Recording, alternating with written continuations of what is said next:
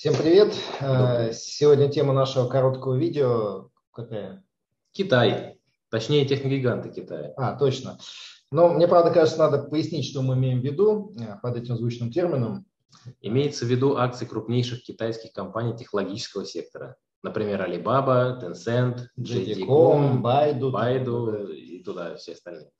Это китайские национальные, а в чем-то и глобальные лидеры в таких областях, как электронная коммерция, прочие интернет-бизнесы, цифровая медиа, финтех, машинное обучение, робототехника, автопилот в автомобилях и много другого. Ну, понятно, ладно.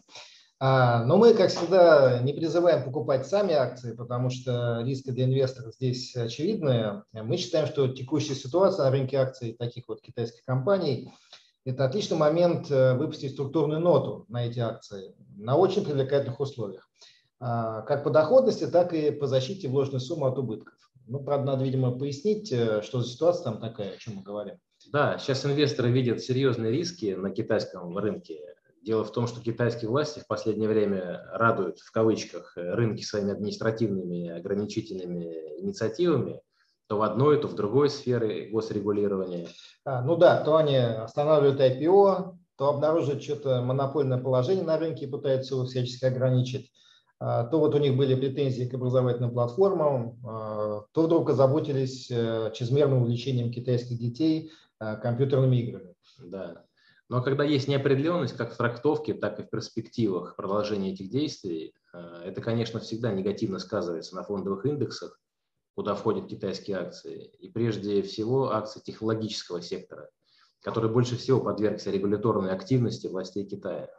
Ну, правда, вроде бы уже есть э, заверение от властей КНР, что в будущем там, введение новых ограничительных мер будет происходить как-то более осторожно, учитывать влияние таких действий э, на рынок капитала. Да, ну, заверения заверениями, а опасения э, потенциальных покупателей акций вполне можно понять.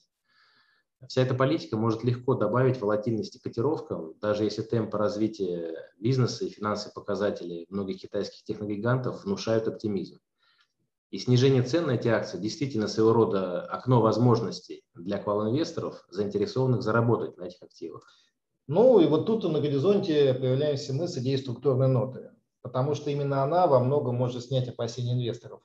Если войти в эти акции через купонную структурную ноту, то она одновременно обеспечит и высокую доходность вот в виде купонов, и глубокий барьер защиты номинала на случай, если снова э, китайский фондовый рынок залихорадит. Да, конечно же, в корзину ноту необходимо подобрать тогда такие акции таких компаний технологического сектора Китая, которые отличаются диверсификацией бизнеса и минимальной долговой нагрузкой, а лучше вообще отрицательной. В этом случае финансовые показатели будут заметно менее зависимы от новых потенциальных регуляторных инициатив э, в тех или иных отдельных сферах. Ну, напомню, как всегда, в чем главное преимущество структурной ноты. Держателю структурной ноты для получения купонного дохода и возврата номинала не нужен рост акций.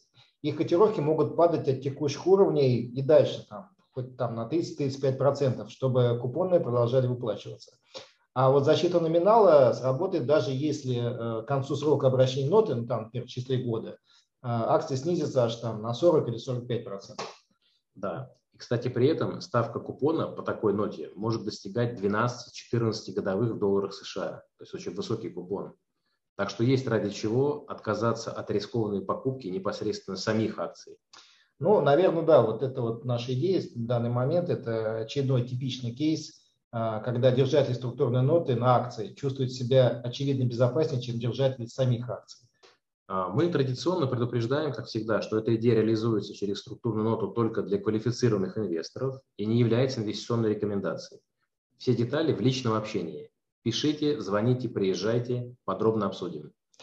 Ну, наверное, достаточно на сегодня. Надеюсь, было интересно. Спасибо и до новых встреч. До свидания.